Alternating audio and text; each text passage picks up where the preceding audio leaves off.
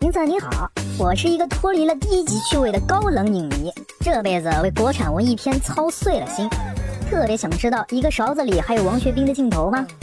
有，删的只剩十分钟多一点儿。这样会不会影响电影的完整性呢？谁让有的孩子有奶不好好吃，非作呢？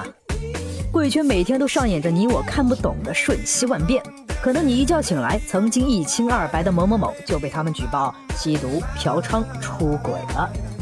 本着谁作谁 out 不服腿打折的娱乐圈重污染治理办法，一棵歪脖树可真能吊死一组人呐！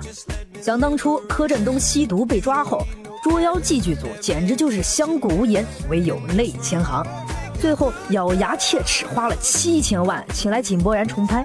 谁知居然不小心破了二十四亿票房，打破影史纪录。呃，不知道赚了这么多有没有给柯震东报销戒毒费呀？说完吃了炫迈根本停不下来的柯震东，再说说房祖名。道士下山刚杀青，龙太子立马加入《监狱风云》剧组，气得陈凯歌爷爷青春痘都出来了，啪啪打脸了担当禁毒大使的老爹成龙。好在导演江湖地位高，再加上这孩子嘛，嗯，认错态度不错。道士下山基本保留了他的重头戏，电影算是受了点轻伤吧。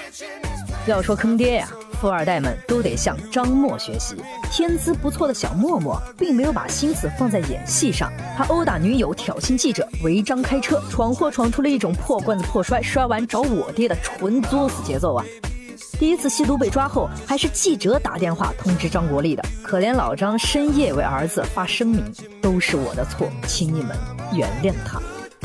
要说富二代太任性了，可是曾经的国民好女婿黄海波也一不小心失了足。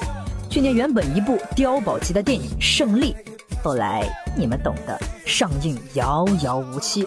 黄海波本人到现在也没缓过来。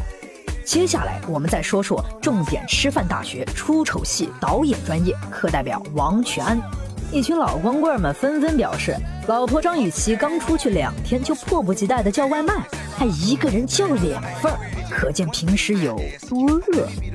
对于这种对广大女同胞极其不尊重的错误言论，明 sir 必须得说，请小声点。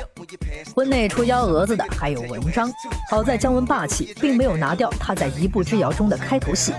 可是，在一六年有一堆戏要上的他，能否承受住大家的白眼呢？说了这么多，然而好像并没有什么卵用。银子儿本着唐僧精神，最后再墨迹一句：犯错很可怕，洗白不容易，且行且珍惜呀。当然，对于我们看电影而言，拍烂片才是最大的罪过。如果你演了一部屎片，就算你一辈子是无不良嗜好的处男，我们也不会原谅你的。